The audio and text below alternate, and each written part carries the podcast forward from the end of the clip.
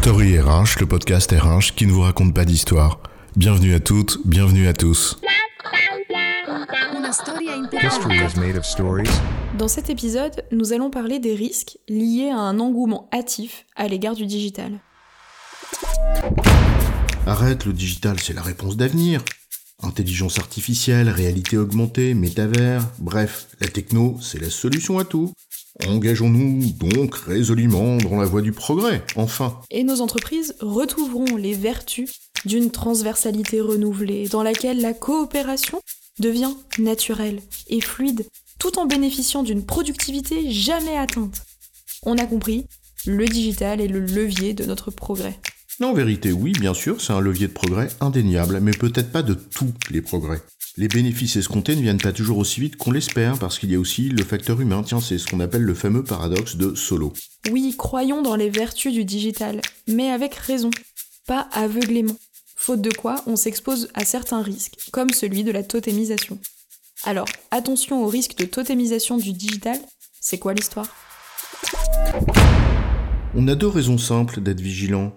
La première, c'est que le digital, c'est d'abord un marché, donc il y a des intérêts marchands, et qui ne sont pas étrangers à l'hypertrophie de la promesse digitale. Et en ça, le discours digital, bien, c'est un marqueur des jeux d'acteurs. La seconde raison, c'est que la présence d'un discours dominant qui semble peu soumis au débat contradictoire et qui confine parfois à la pensée unique est à la fois révélateur d'une croyance collective et d'une insuffisance d'esprit critique à un moment donné. C'est en cela le marqueur d'une époque. Et c'est ce second point qu'on aimerait approfondir ici. Il caractérise en fait une période avec les peurs, les désirs qu'elle véhicule, les doutes, les impuissances qui la caractérisent, avec ses mythes et ses croyances. Là, le risque de la totémisation n'est pas très loin, si l'on veut bien s'intéresser un peu plus au sujet. En fait, un totem, ça présente trois grandes caractéristiques. D'abord, le totem repose sur un mythe, c'est-à-dire sur un récit explicatif de phénomènes qui échappe à la raison de ceux pour qui il est constitué, et qui est censé leur apporter des réponses à ce qu'ils comprennent pas. Et c'est ce qui leur permet de se faire une représentation du monde, de la réalité, de ce que tu veux, mais qui connaissent mal. Ou pas. Le totem, ensuite, fonde une pratique sociale, parce qu'il crée un corpus d'explications commun à un ensemble de personnes, qui vont pouvoir avoir le même référent.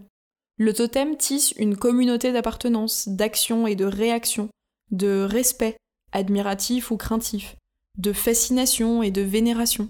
Et enfin, le totem se matérialise à travers un objet qui prend une portée symbolique très forte et qui porte les caractéristiques de cette croyance qui a été établie, par exemple un smartphone ou un casque de réalité virtuelle. Bon, en même temps, le totem dont on parle, ce n'est pas nécessairement un truc savamment conçu pour tromper les gens. Il n'est pas nécessairement intentionnellement manipulatoire.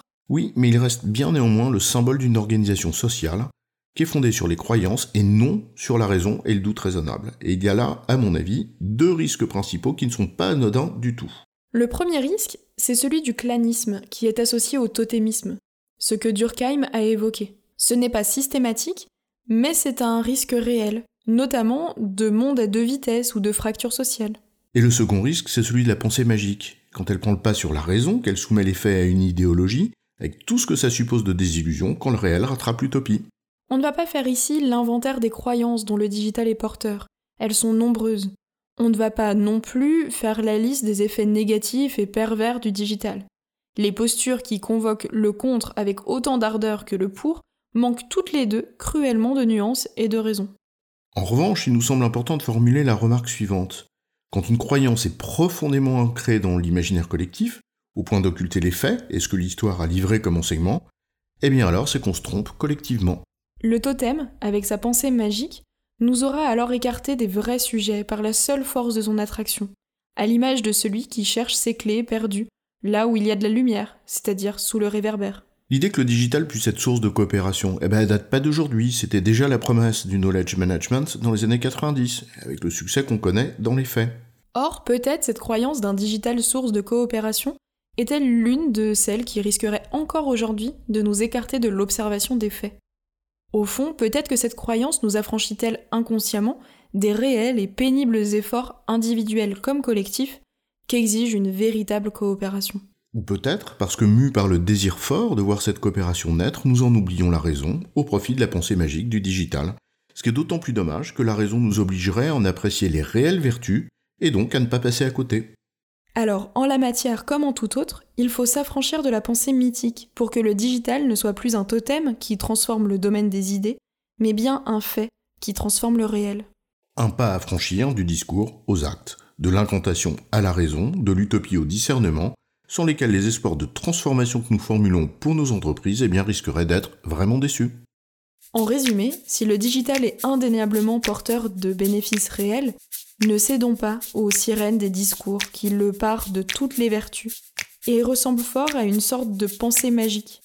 En revanche, faisons preuve de discernement, avec raison et nuance, pour en tirer raisonnablement les meilleurs profits.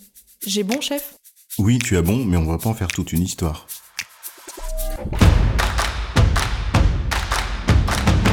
Story RH, le podcast RH qui ne vous raconte pas d'histoire. Retrouvez tous les épisodes sur storyrh.fr.